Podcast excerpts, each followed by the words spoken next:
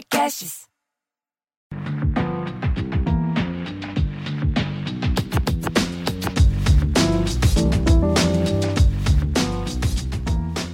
Olá, sejam bem-vindos a mais um episódio do nosso querido podcast Afrofuturo, esse espaço aqui onde a gente fala sobre afrofuturismo, sobre cultura africana e sobre todos os temas através dessas óticas.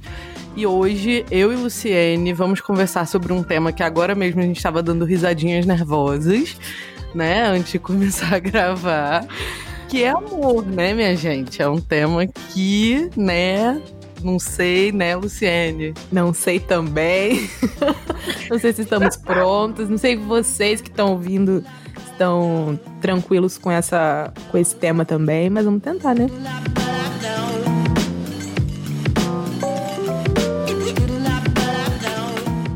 Tem uma coisa que eu não estou, definitivamente é pronta para falar de amor. Não estou, acho que nunca estarei, mas hoje ainda me sinto bastante insegura, porque é um tema muito delicado, que abrange muitas questões. E acho que hoje a gente vai tentar falar um pouco dessas diversas faces do amor, digamos assim, de diversas perspectivas sobre o amor e o que ele nos suscita, o que ele nos faz refletir. Vamos começar pela definição de amor, pelas definições plurais, né, de amor. Eu, um dos textos que eu li para escrever o roteiro desse episódio é um texto que me acompanha há muitos anos já. É o Vivendo de Amor da Bell Hooks, que é uma afro-americana, para quem não conhece, conheçam. A Bell Hooks escreve sobre os mais variados temas por uma ótica negra, né, por uma ótica é, muito própria da gente que é preto, assim. Ela olha para os assuntos e faz uma abordagem muito interessante. E ela tem esse texto chamado Vivendo de Amor, que você encontra facilmente aí para ler pela internet, porque é um texto muito famoso. E nesse texto, ela traz uma definição de amor de um psicoterapeuta estadunidense branco chamado Scott Peck, M. Scott Peck, é como ela referenciou ele no texto. E ele vai definir amor como uma vontade de se expandir para possibilitar o nosso próprio crescimento ou o crescimento de outra pessoa, sugerindo que o amor é ao mesmo tempo uma intenção e uma ação. Cara, só essa, essa frase já faz o meu, minhas pernas tremer, né? Porque crescimento, o nosso próprio crescimento já é uma coisa que que é muito complexa e muito profunda, e o crescimento de uma outra pessoa é ainda mais complexo e profundo, né? Então, eu já me sinto amedrontado, não vou mentir, com essa com essa definição assim, né? E uma intenção e uma ação, não basta só ser uma intenção, né? Você uhum. precisa também agir sobre o amor. E aí, como é que é para você uma definição primeira de amor, Luciane? As, é engraçado que já me vem assim um monte, né? A gente tem várias definições poéticas, filosóficas. Acho que como poeta, a primeira definição que vem é aquela prática, praxe comum que a gente fala que é fogo que arde sem se ver e os carambas. Acho essas definições todas tentativas assim meio desesperadas assim de trazer um, um, um sentido que é muito pessoal, muito muito individual para um, um sentimento que é coletivo. A definição que me vem assim à mente é aquela que muita gente conhece e certamente quem está ouvindo esse podcast já ouviu falar do livro Espírito da Intimidade, que é da filósofa burkinense Sobonfu Somé, de 1997, que ela traz é, uma definição do povo da Gara que fala sobre o amor como o processo de subir uma montanha, né? Que amar é subir uma montanha e que faz parte da, da relação de amor e caminho. É, o fato de que a harmonia da vida depende dos outros, né? E depende é, desse processo de estar com o outro que permite encontrar o caminho e iniciar a partir da base um caminho de subida de montanha. E aí ela vai trazer diversas outras maneiras de ver isso também, que fala que o amor da Gara é o amor de escutar, é o processo de escutar. E é, é uma recomendação, inclusive, que a gente certamente vai colocar no final, mas eu acho que é um, uma boa forma de encarar também.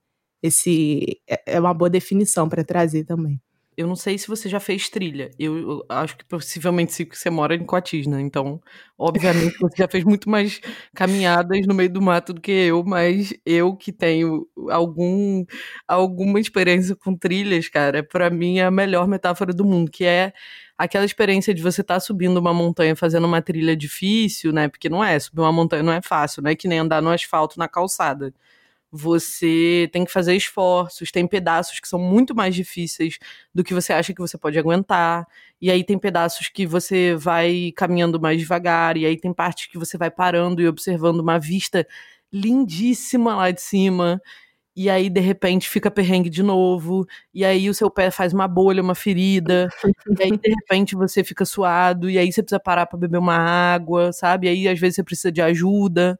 Então, para mim, essa metáfora da, do amor enquanto uma subida de montanha, que o amor não é chegar no topo da montanha, né? Essa que é a questão. O amor é o uhum. processo de subir a montanha. E esse processo, ele é perrangoso, cara. Ele é Exatamente. é perigoso. E a gente aqui na, na, na, nessa maluquice que é o Ocidente, a gente acha que o amor é o, é o topo da montanha quando você chegou. E aí o, o, a cultura ocidental, ela, ela é uma cultura.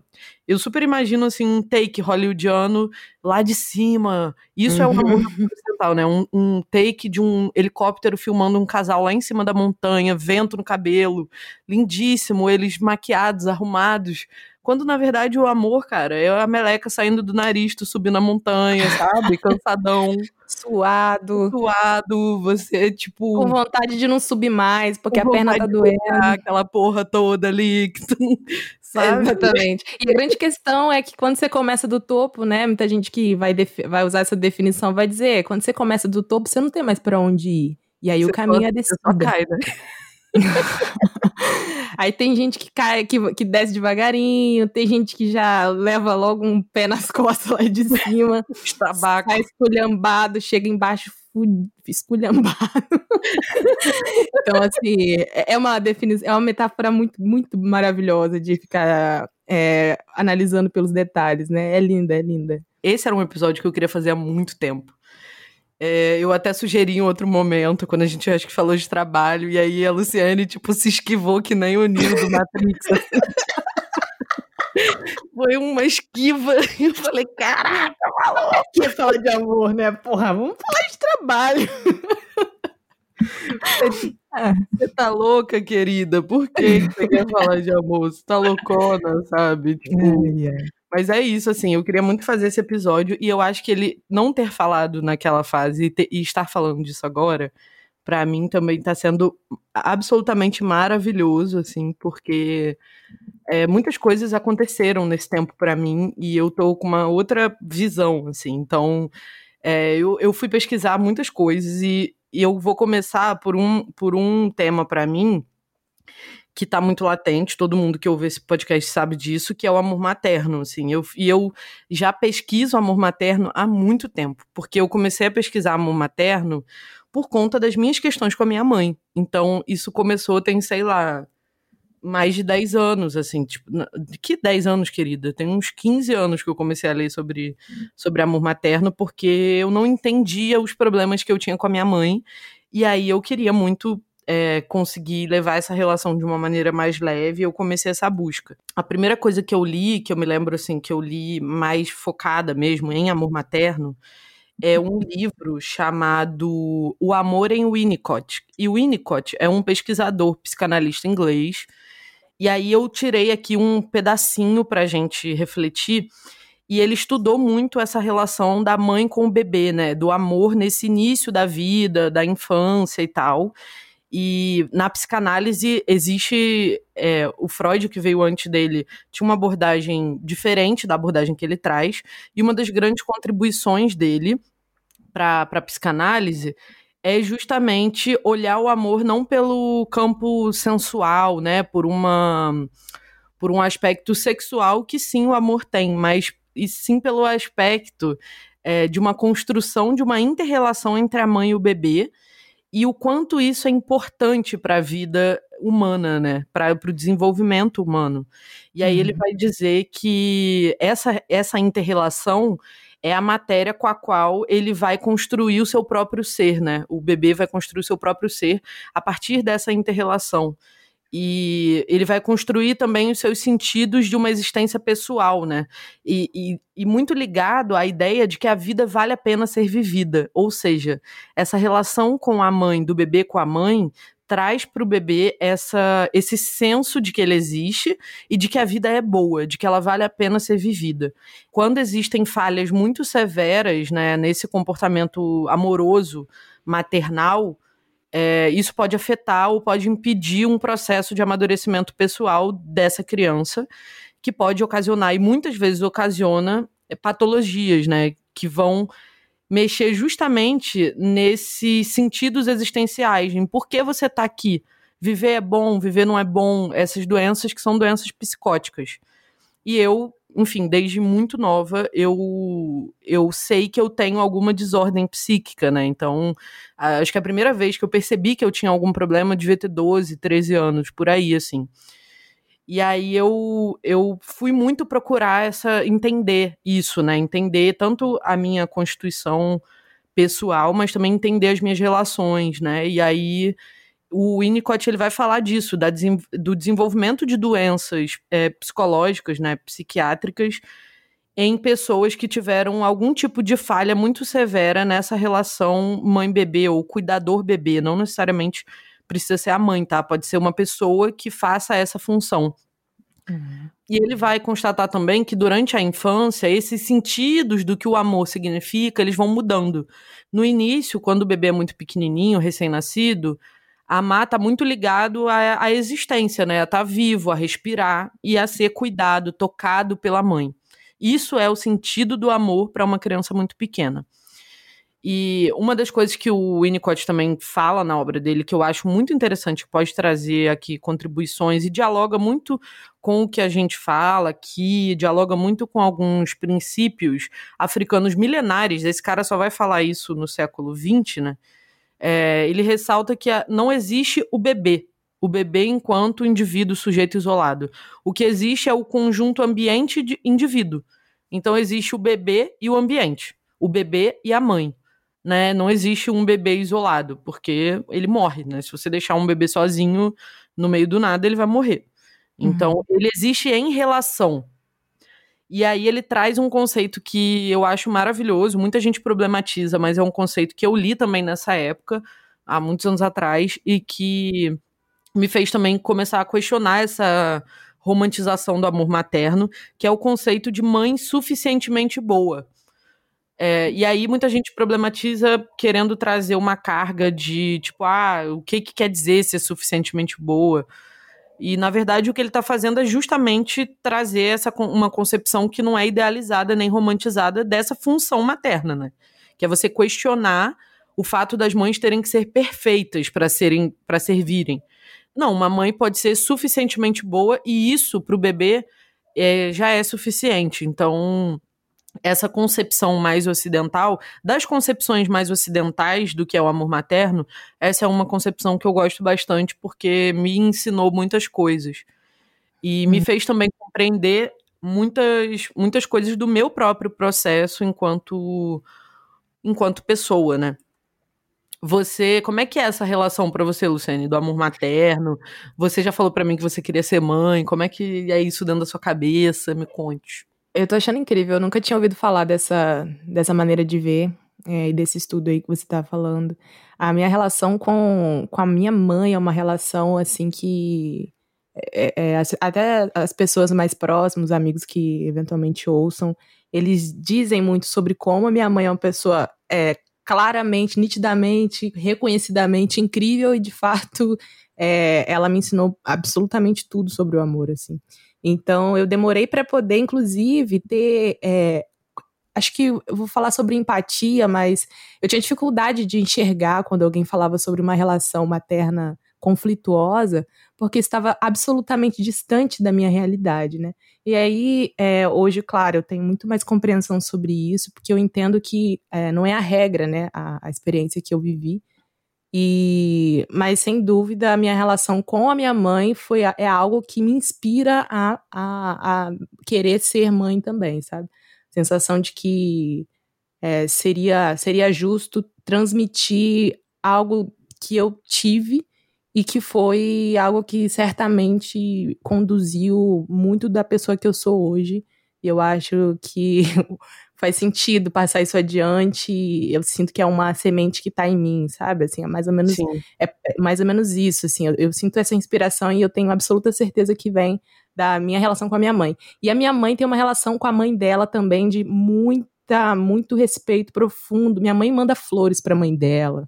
A minha avó, né? Ai, a minha mãe tem uma coisa assim, é, ela é demais mesmo. E é assim, nessa coisa do exemplo, ela me, me, me, ela nunca falou sobre como ela, né, ela, ela é uma assim, ela, tá, ela tem 62 anos, e nesses exemplos da maneira como ela trata a mãe dela, eu consigo enxergar como eu acho que devo tratá-la, né? Só pelo exemplo, sabe? Então, é um cuidado assim fora do, do normal. Ela é incrível. Eu só tenho como rasgar sedas para minha mãe aqui.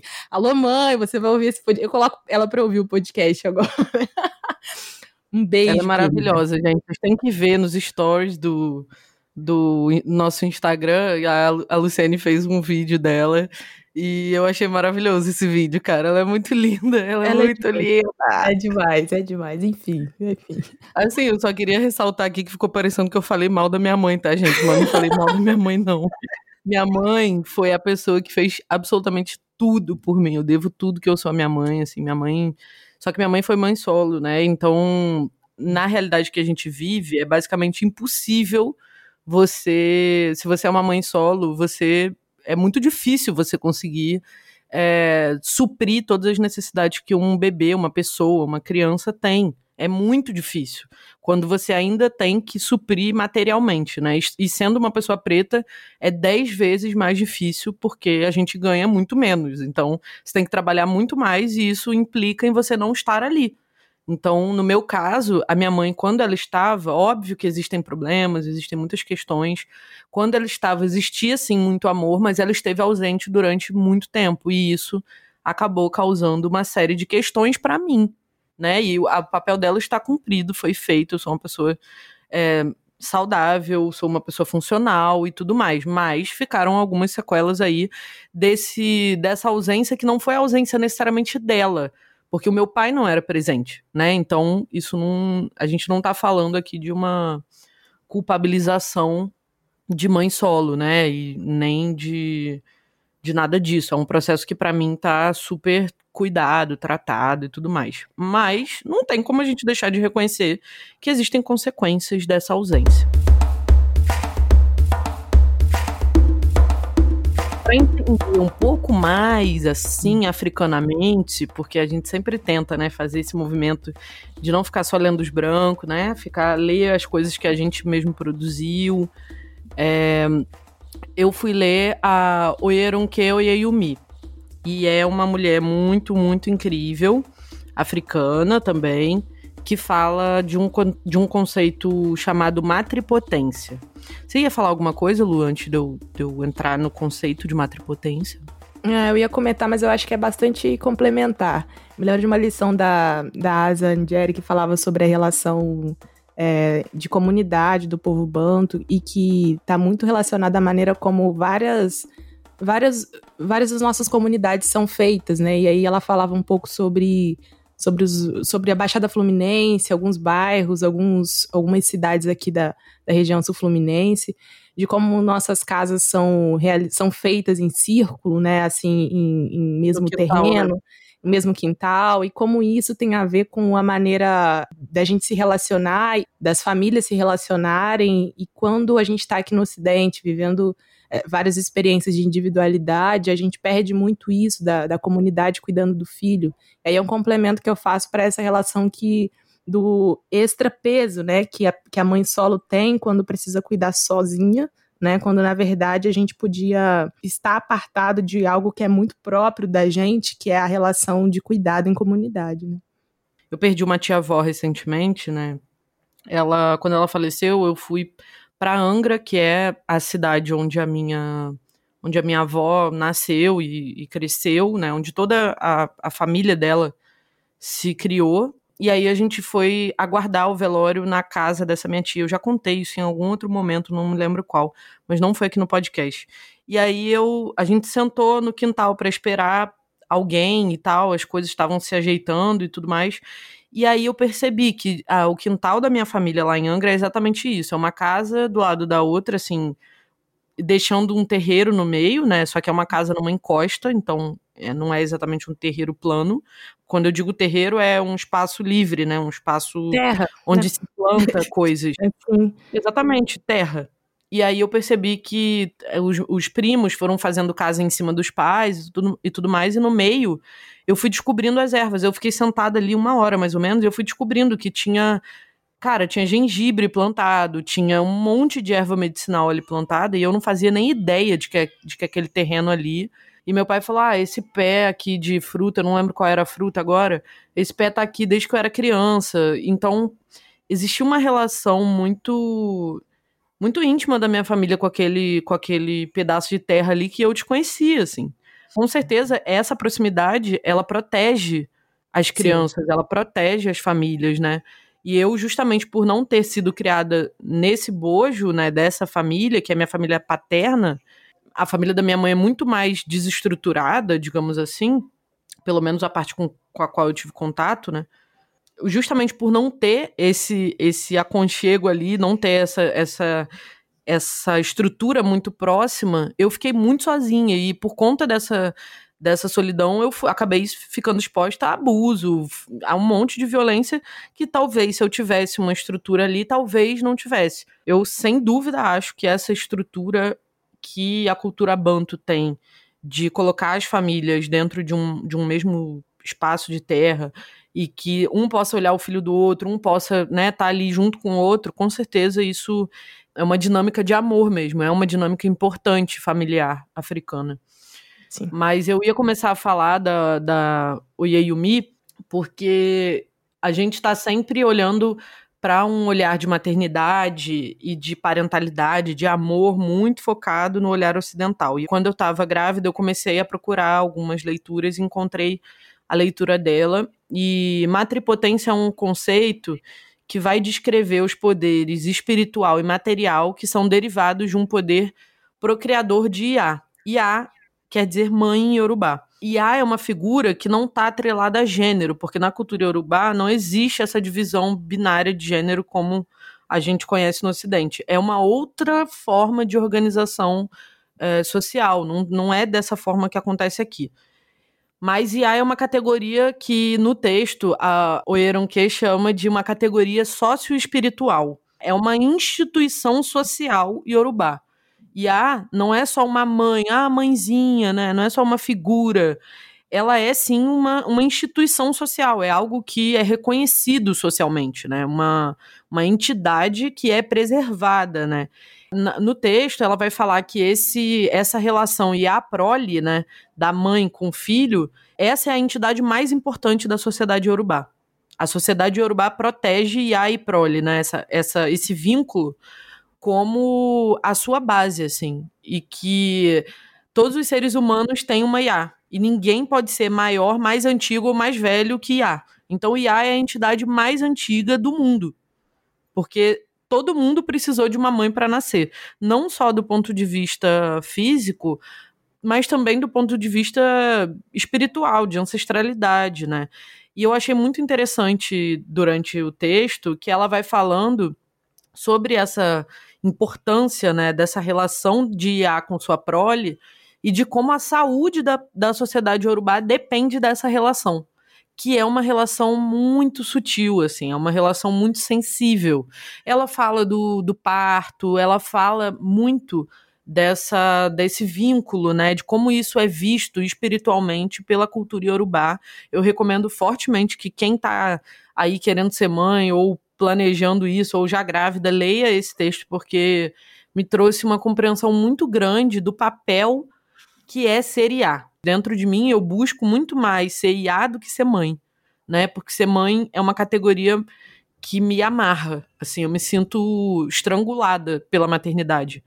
Mas eu me sinto matripotente quando eu penso que eu sou IA, Mas basicamente ela vai falando no texto que as crianças elas são consideradas na cultura iorubá como arte viva, né? Ela, elas são obras de arte feitas por Iá. E ela fala de uma divindade chamada Yamapô, que tem muito a ver com aquela com aquela aquele termo que a gente usa aqui na diáspora, muito a população LGBT, né? Que fala mapoa, mapona, né? Essa, essa parada de você chamar uma mulher de mapoa. É, tem a ver com isso. E a Mapô é uma divindade que é representada no nosso corpo pela vagina. Então, a nossa vagina ela é uma divindade sacralizada iorubá chamada Yamapô. E essa divindade, ela habita nas rochas. Eu acho muito interessante, porque tem muito relação com essa ideia de que ninguém é mais velho que Iá. E rocha é um elemento muito seguro, né? Um elemento muito antigo. As rochas, elas são o que constitui basicamente, junto com a água, a terra. E ela também é a divindade que vai zelar pelas ceramistas e pelas tintureiras.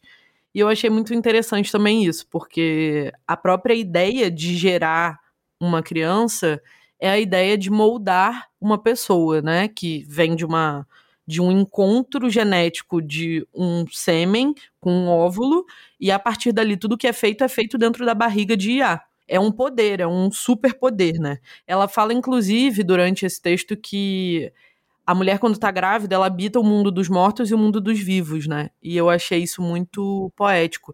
Que o que amarra essa Iá no mundo dos vivos, e agora é minha conclusão, é justamente essa força do amor, né? A força do amor por essa cria que ela tá produzindo, que amarra ela no mundo dos vivos. E aí tem um ditado que a, que a Oyeron que traz no texto, que é Iá nunca perde o ojá, Ojá quer dizer laço, né? Que é o pano de cabeça, né? Que a gente usa no, no candomblé, chama ojá. Mas também pode ser definido como laço, né? Um, um pedaço de tecido que você laceia alguma coisa. E a nunca perde o ojá que amarra a sua prole. Ou seja, o amor, ele é o elo que nos liga à vida. Eu acho isso lindíssimo, assim. E para concluir essa reflexão sobre matripotência, sobre a força do amor e da ligação com o amor maternal, o nome da cidade mãe dos Yorubá, né? O lugar onde a cultura Yorubá nasce é Ileifé, que pode ser traduzida como casa ou cidade do amor. Ou seja, a cultura Yorubá nasce do amor.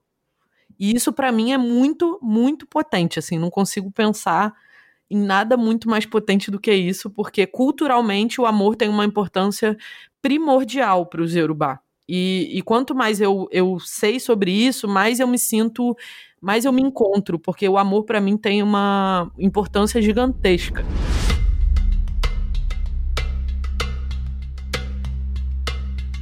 E aí, complementando essa visão iorubá, eu comecei a ler, eu já tinha falado, acho que no episódio anterior, em algum episódio aí, acho que de sucesso, que eu tava lendo A Vida Não É Útil, né, do Ailton Krenak. Eu comecei a ler, mas eu leio umas partes, aí volto. Eu tenho essa mania, eu leio de uma forma um pouco caótica às vezes, gente.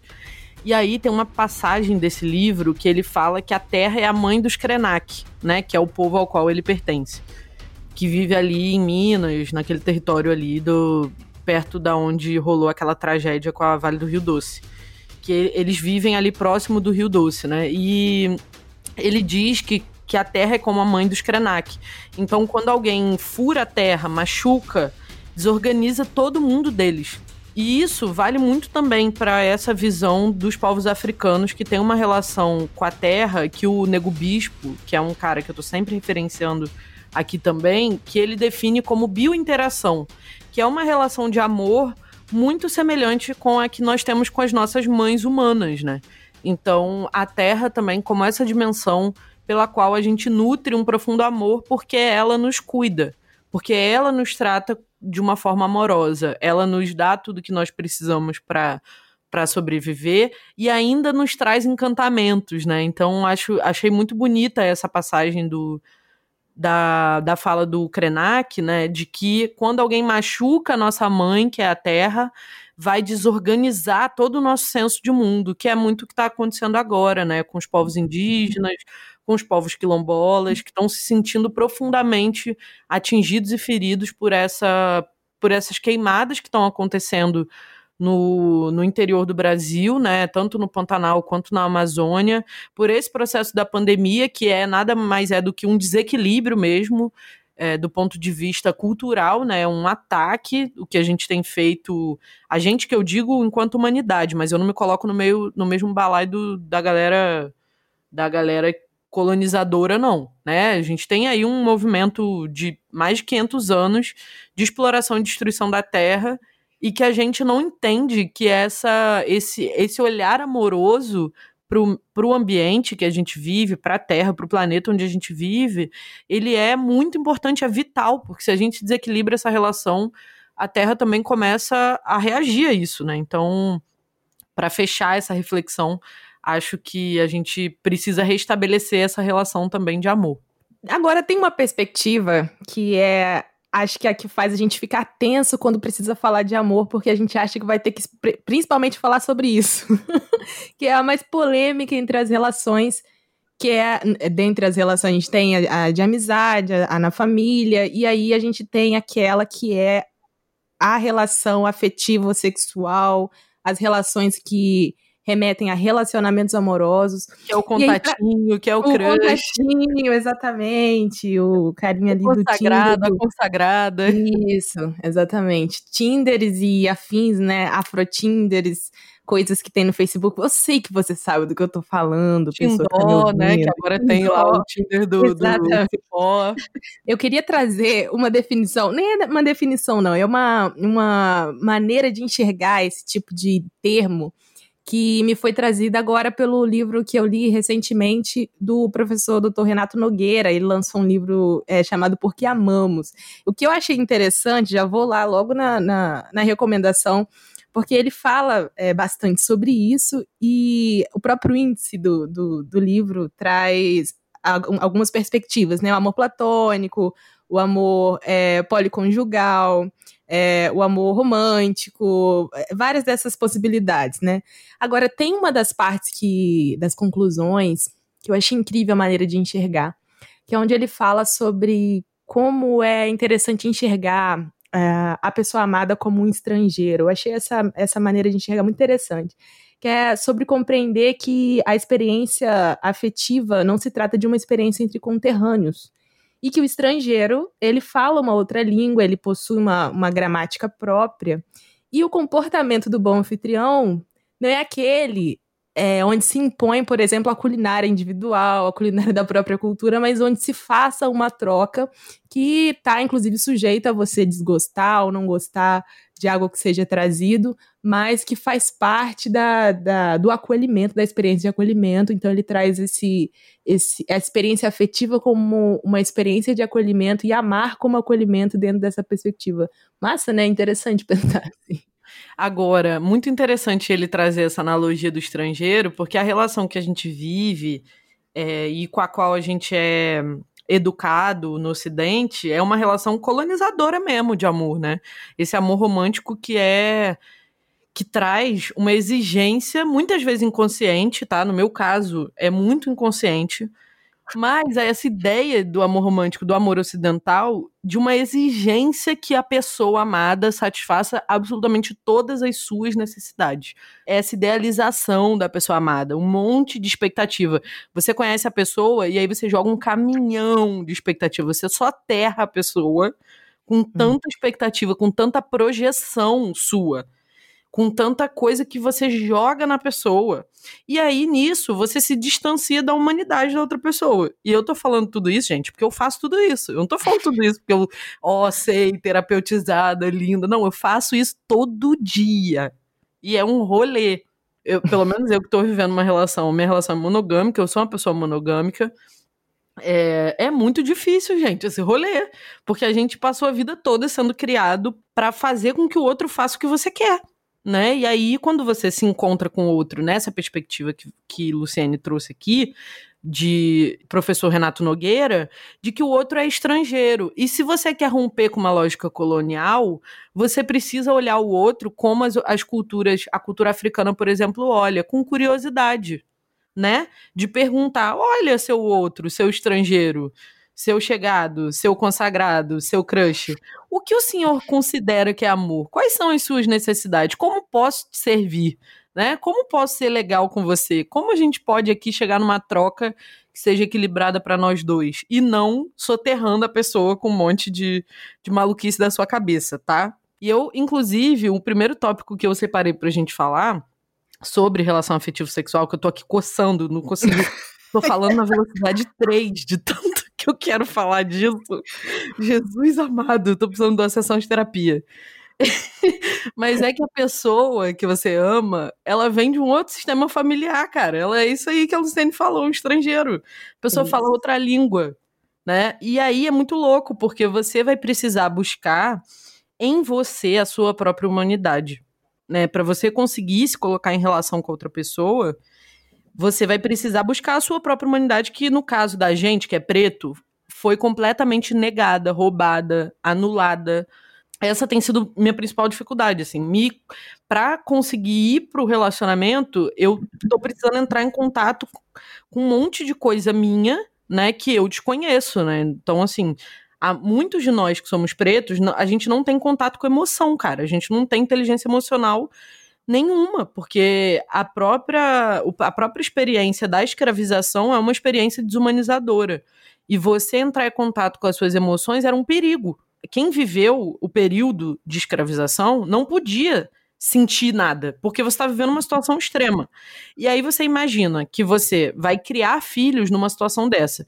Esses traumas, eu tô falando sério isso, parece brincadeira, mas é sério. Esses problemas, eles vão viajando ao longo da nossa linhagem, cara. A gente vai criando pessoas, né? E por isso eu resolvi falar tanto de amor materno. Porque quando a gente vai criar uma pessoa, a gente acaba transferindo esses traumas, a gente acaba violentando a, essa, essa pessoa que a gente está criando, justamente porque a gente não sabe lidar com as nossas emoções. Muitas vezes é. o nosso corpo, ele dá sinais de que a gente tem emoções ali que, que a gente não está sabendo lidar.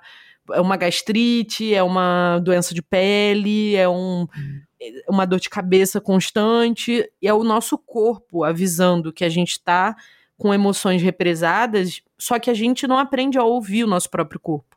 A gente não sabe reconhecer os nossos próprios limites. E isso é muito louco, né? Porque a Bell Hooks ela até fala nesse texto Vivendo de Amor que muito por conta dessa exposição que a gente sofreu a experiências de, de uma violência extrema ao longo da história, a gente precisa de um tempo para aprender a lidar com as nossas emoções, com os nossos sentimentos, porque a gente, o que a gente aprendeu até hoje foi a conter e reprimir o que a gente sente.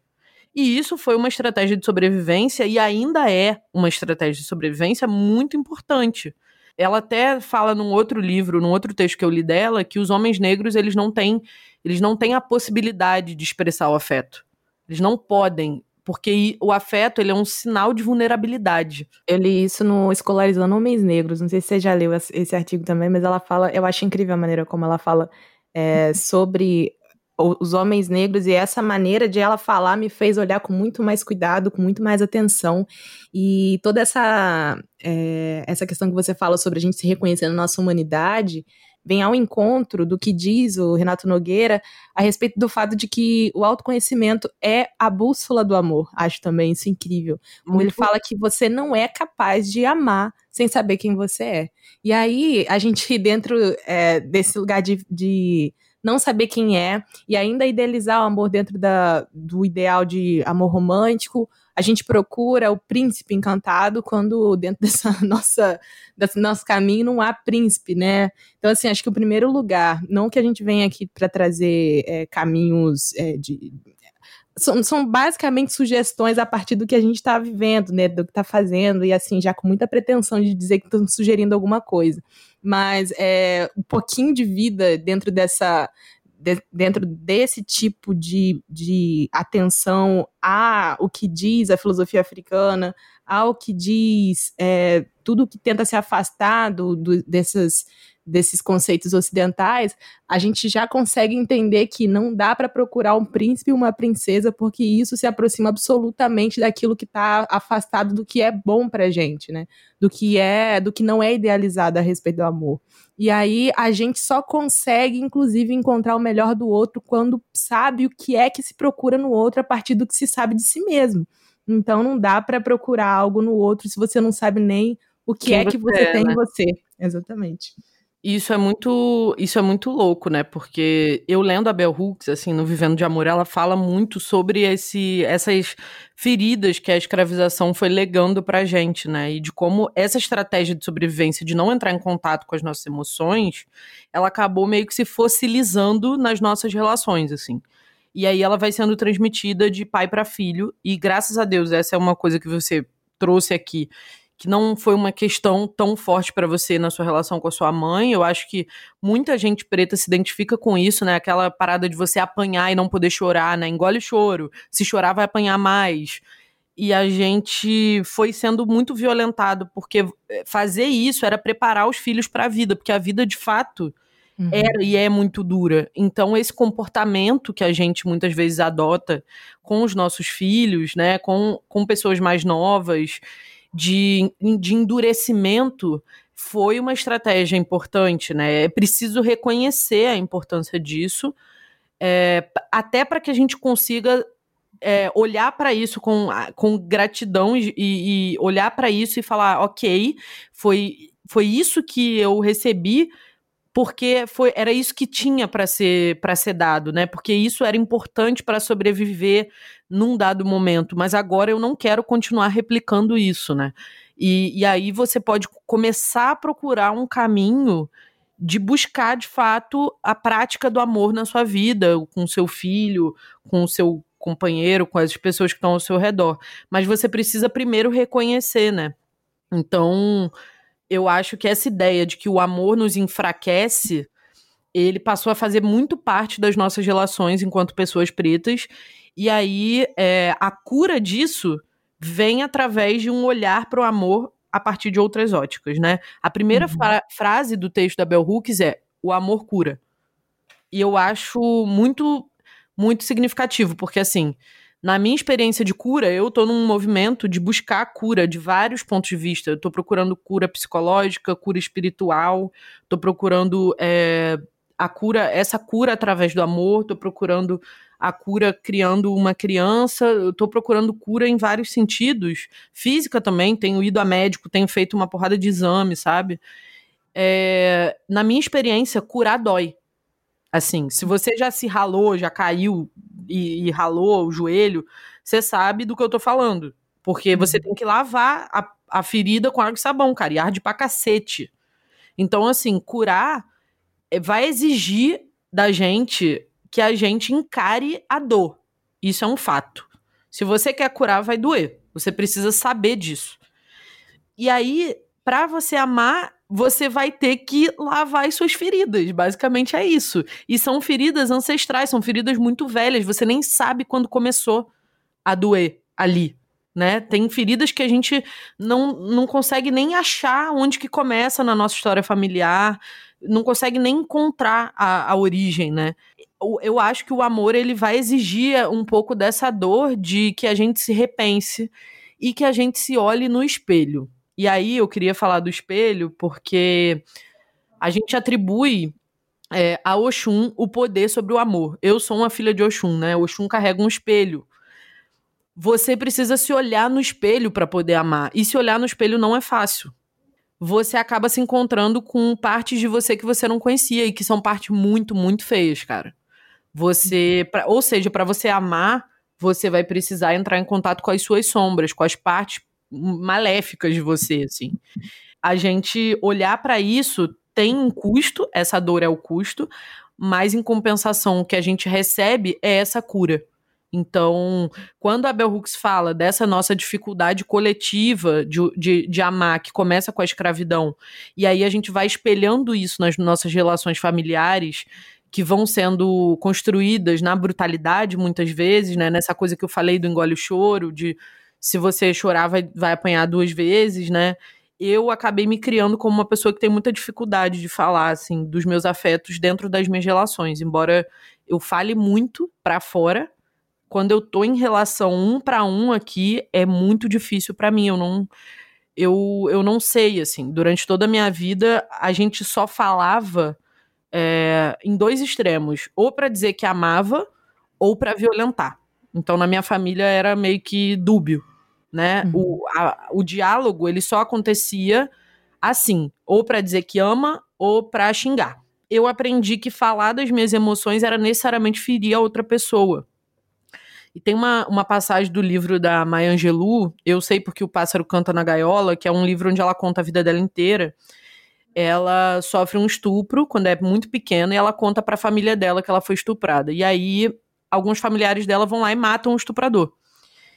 E ela, muito pequena, né, uma criança, não consegue entender aquilo, ela acaba internalizando a ideia de que a voz dela mata as pessoas. E ela passou anos sem falar. E eu me identifiquei muito, eu tava até na terapia essa semana, falei isso com a minha terapeuta. Eu, eu, de uma certa forma, eu emudeci nas minhas relações. Porque eu aprendi que a minha voz, ela machucava os outros, assim. Ela podia ferir a outra pessoa porque eu não sabia falar, eu só sabia falar para violentar ou, ou, ou para dizer que amava. Esse meio do caminho, que é o diálogo, que é o, o acordo, que é você dizer como você se sente ouvir o outro, isso não era muito a prática, assim, nas, na, na minha família, na, nas minhas relações. E eu tinha muito medo de ser, de ser abandonada pelas pessoas se eu começasse a falar de mim né? E isso acabou gerando um problemão, assim, né? Porque se você não fala, como é que você vai comunicar para o outro os seus limites? Como é que você vai dialogar com o outro? Como é que você vai se relacionar? Como você vai fazer isso se você não consegue falar? E se você aí que tá ouvindo a gente, você consegue falar dos seus sentimentos? Você já falou para alguém que você ama aí, que como é que você tá se sentindo com relação a isso? Você, Luciane, como você consegue falar do que você sente para as pessoas? Como é que uh, Essa é a parte que eu tenho que falar. Essa, é aí que o bicho pega. É aí, né? É. Não, o filho, o Olha, filho que não tem...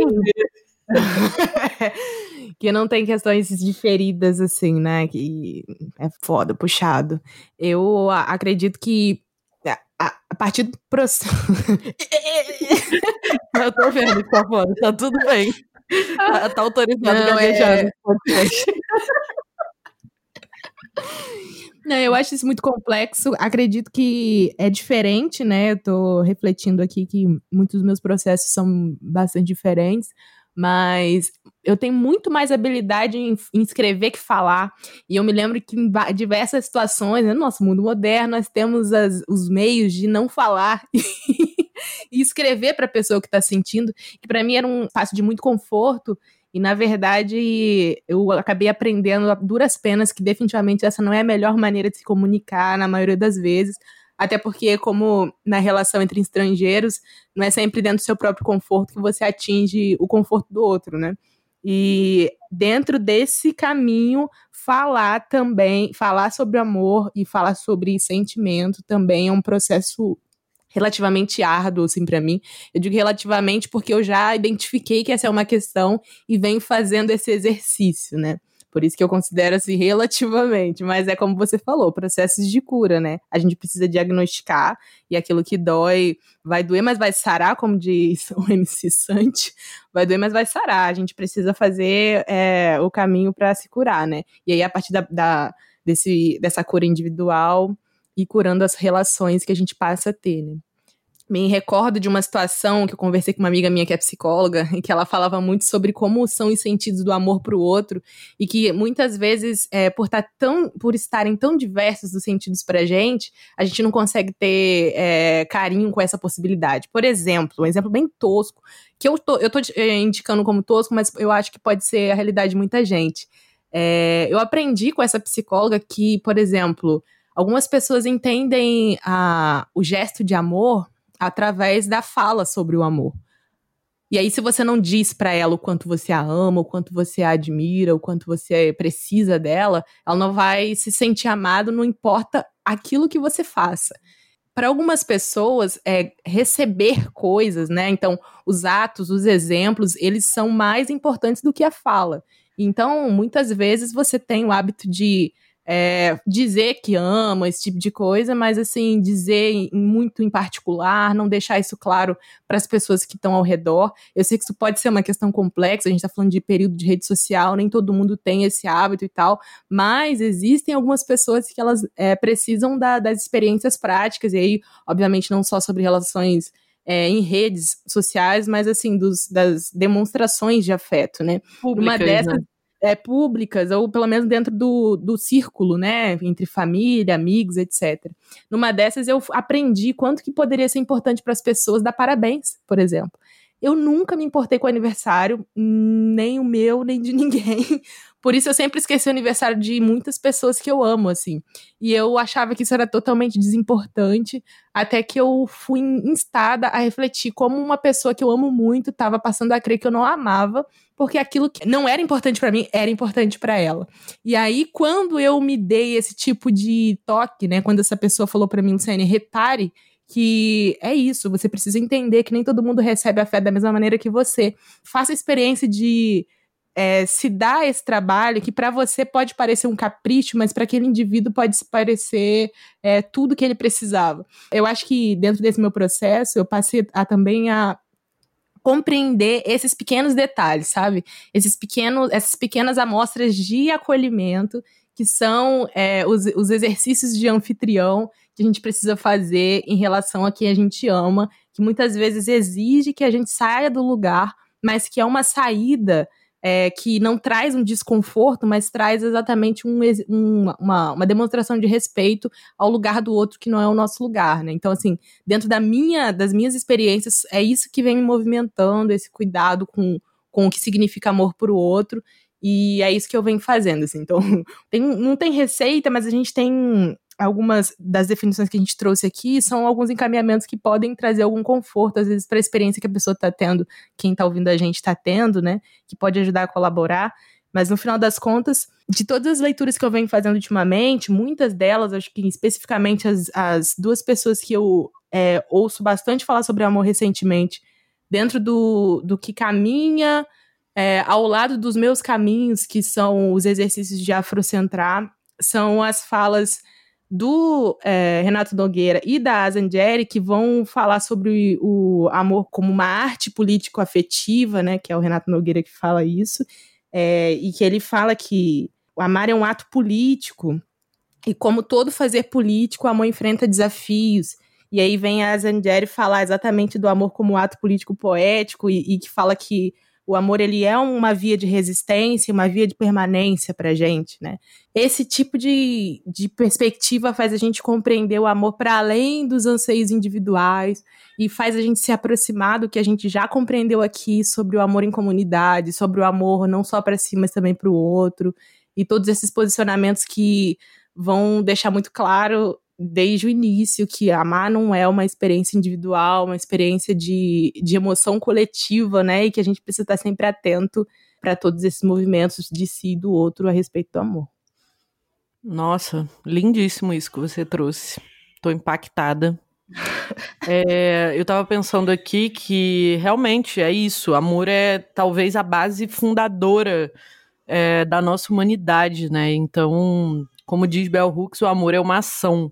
Não adianta a gente só falar de amor. Eu, enquanto estou falando aqui com você sobre isso, gravando esse podcast, eu já amamentei, já já tô meio brigada aqui com o consagrado, mas daqui a pouco vou ali pedir desculpa, voltar atrás na, na besteira que eu fiz mais cedo, né? Não adianta só a gente falar, a gente vai precisar se movimentar e agir a partir é, desse amor, desse cuidado e buscando uma reparação dessas nossas humanidades, né? Desse nosso lugar enquanto humano que foi tirado a força da gente, né?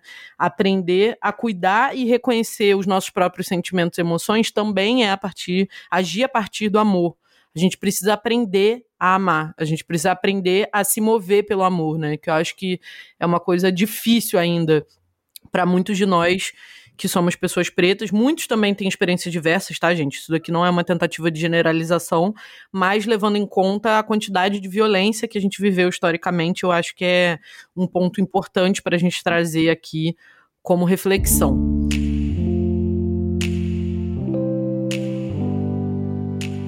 Bom, dito isso, eu tenho uma última coisa que eu queria trazer, assim, e que eu acho que é uma última prova de como é importante construir vínculos, né? O amor como construção dos vínculos. Eu, quando estava grávida, comecei a estudar um negócio chamado teoria do apego, que é partiu de, um, de uns experimentos no pós-guerra que um pesquisador chamado John Bowlby foi contratado pela Organização Mundial da Saúde para fazer nos anos 50 com bebês que ficaram órfãos na guerra. E basicamente, esses bebês eles só eram tocados para terem suas necessidades fisiológicas atendidas, serem alimentados, serem limpos. Esses bebês eram saudáveis e começaram a morrer do nada. E foi por isso que a OMS contratou esse cara para tentar entender o que estava acontecendo com esses bebês, né? E aí ele começou a formular uma teoria que hoje se tornou uma espécie de campo de estudo, que é bem amplo, já tem muita gente que veio depois desse cara, mas eu queria explicar como isso começou, né? Porque eu acho que é muito importante a gente entender a importância, é muito importante a gente entender a importância, ficou péssimo isso, mas é, vocês me entenderam, acho que é importante a gente levar em, em consideração é, o que o amor pode fazer por nós no início da vida, né? E essa teoria, ela destrincha um pouco de como funciona o cérebro dos bebês e explica, explica por que, que nós temos uma necessidade inata, né? Humana, inata, que vem com a gente de fábrica, de amar. E como essa não satisfação dessa, dessa necessidade pode gerar consequências graves para a nossa saúde mental. A verdade é que esses bebês que morreram, eles não, não tinha ninguém que interagisse com eles, que falasse, que reconhecesse que eles eram alguém, né? Então, eles, eles próprios não, não consideravam a sua própria existência. E isso causou uma, um, um problema gravíssimo que levou inúmeras crianças à morte. É, no início da vida, os bebês eles percebem o mundo e os outros humanos pelo que a gente chama, e a gente sabe que existe hoje, que se chama neurônios espelho, que é uma parte do, um, do nosso cérebro aqui, que as crianças têm, e que elas sentem o que os outros sentem, e elas já conseguem reconhecer os sentimentos, as emoções humanas, mesmo quando elas acabaram de nascer e estão muito pequenininhas. Teve um estudo do, do, desse cara, do John Balbi, de 1981, esse estudo, que onde ele constatou que a desestrutura familiar, as separações traumáticas e pais que são emocionalmente ausentes, né, que, que têm dificuldade nessa construção de vínculo com os filhos, essa experiência é tão traumática para as crianças quanto guerra. Tipo assim, eles compararam crianças de lares desestruturados com crianças que viveram uma experiência de guerra e o nível de estresse dessas crianças era idêntico, era muito parecido, assim. Então, é, essas experiências elas vão gerar um desordenamento né, psíquico que podem levar e muitas vezes levam a doenças mentais na vida adulta. Quando a gente vira pai, vira mãe, muitas vezes a gente quer cuidar e esquece de se cuidar. Mas, no entanto, antes do filho vem você né? Porque se você não tiver inteiro, se você não tiver saudável, você não vai conseguir criar uma pessoa saudável. Se o seu relacionamento não estiver sendo olhado, cuidado, que é um erro que muitos pais e mães cometem, eu estava cometendo até outro dia aqui, né? Tive que dar um puxar o meu freio de mão e falar, cara, preciso cuidar disso aqui, porque antes do, da minha filha vem eu, vem a minha relação, vem a minha família, né? Vem, vem o que deu origem a ela. Então a gente, para a gente conseguir criar filhos mais saudáveis, criar um futuro mais saudável, a gente precisa cuidar da gente primeiro, né? E lá, como os Yorubás dizem, como quando a gente falou aqui no início do episódio, uma família saudável, uma relação e a prole saudável é a chave de uma sociedade mais equilibrada. Tem um Itan de Oxum que conta que ela lavava as pulseiras antes de lavar as crianças. E é sobre isso, é sobre a gente cuidar primeiro da gente, né? O Nego Bispo também diz que a gente é a geração meio, a gente é a geração mãe né? A geração que vai gerar a próxima. Para a gente poder gerar algo que tenha uma criança que tenha saúde emocional, a gente primeiro precisa cuidar da nossa saúde emocional, né? Para que a gente tenha amor para dispor para essas crianças, para esse futuro. É, e eu acho que a gente não consegue dar o que a gente não tem. A gente, se a gente não teve, não recebeu de alguém, que a gente mesmo cultue na nossa própria, na nossa própria caminhada, né? E aí, para terminar, eu queria deixar uma, uma frase, a frase que encerra o texto da Bell Hooks, Vivendo de Amor, onde ela diz assim: Quando nós conhecemos o amor, quando amamos, é possível enxergar o passado com outros olhos, é possível transformar o presente e sonhar o futuro. Esse é o poder do amor. O amor cura. E aí, Luciene, como, como é esse final agora para você aqui? O que lhe chega nesse coração amoroso? Me conte. Tô refletindo que, como uma poeta, eu poderia muito bem ter um, uma bela poesia sobre o amor, mas vou ficar devendo, porque eu ainda não tive paz é, para escrever sobre. Acho que não tive preparo para escrever sobre isso. Me sinto, às vezes, muito imatura nesse processo. Mas Devagar também é, isso, é tempo, né? já diria o Xalá. isso aí. Devagar também é tempo. É, exatamente. Então eu vou ficar com a sua, com, o seu final, dizer que ele me contempla e espero que a gente suba uma musiquinha bem gostosa aí pro pessoal. Então, gente, por hoje é só. Espero que vocês tenham gostado desse episódio, que vocês é, falem da gente lá nas redes sociais, marca a gente lá no Instagram, que é onde a gente tá, arroba Futuro. Se você gostou desse episódio, conta pra gente as suas reflexões sobre o amor, o que, que o amor te traz, o que, que ele te suscita. E vamos para as dicas Afrofuturo desse episódio. Eu vou deixar é, o Vivendo de Amor, que é o texto da Bell Hooks que eu citei aqui de cabo a rabo, do início ao fim. Também quero deixar O Amor em Winnicott, que é o livro da Ana Lila Lejarraga. Falei, não sei se falei certo, mas tentei. E O Poder do Apego, da Julieta Franco, que é arroba Recriar Julieta lá no Instagram. E por último, Matripotência, o artigo da Oyeron, que é o Yeyumi, matripotência e há nos conceitos filosóficos e instituições sociopolíticas e urbais. Essas são as minhas recomendações. Manda as suas aí, dona Luciene. Vou deixar como recomendação o Espírito da Intimidade, que muita gente conhece, da Sobon Fussomé, filósofa burkinense. É, procure nas livrarias pretas, né? É, Livraria Numbeco, Baobá, Timbuktu, Kitabu é, que você vai certamente encontrar. todo mundo que leu esse livro diz que foi uma leitura revolucionária. A outra recomendação PDF é por... tá rolando aí na internet, rola hein, que eu acho que tá esgotado. Rola, rola PDF. Foi assim que eu achei também. Uh, porque Amamos é outra recomendação do professor Dr. Renato Nogueira. O, o, o título completo é Porque Amamos, o, o que os mitos e a filosofia têm a dizer sobre o amor.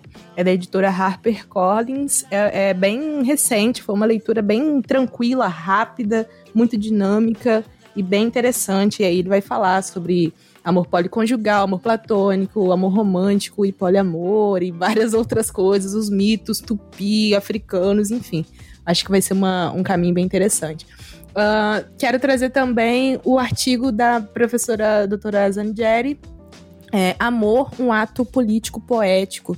É um artigo que foi publicado numa coletânea sobre ética e filosofia. Ela também tem um vídeo sobre o mesmo tema no canal dela e você certamente vai conseguir encontrar esse artigo na internet ou seguindo lá pelos stories dela, ela tem um link que você consegue encontrar. Por fim, é um artigo da Beatriz Nascimento que ela escreve é, A Mulher Negra e o Amor e que eu acho bem interessante fazer essa leitura, né? É uma perspectiva que sobre a mulher negra é, aqui no Brasil, da década de 90. E eu acho bem interessante fazer essa leitura, porque Beatriz Nascimento é uma grande referência que está sendo resgatada é, por outros autores, para que seja justo dar a ela toda, toda a luz necessária, porque ela foi uma pessoa muito incrível. E aí você consegue encontrar esse artigo completo. Você acha é, reduzido na internet, mas completo eu encontrei no livro Eu Sou Atlântica, que é um livro do Alex Hetz sobre a trajetória de vida da Beatriz Nascimento. E é isso. Então é isso, você já tem aí uma bibliografia para ler durante um ano sobre o amor, se você quiser. Espero que vocês tenham gostado desse episódio. É isso, sigam a gente lá nas redes, vou deixar aqui na descrição do episódio tudo isso que a gente falou aqui de indicação. Luciane deu os seus devidos cumprimentos, eu tô indo também. Por hoje é só para mim. Um beijo, até futuro próximo. Foi um prazer estar aqui com vocês de novo. Recomendem nosso, nosso podcast se você tiver gostado. E fiquem bem. Um beijo, muito amor para todos nós. Até mais.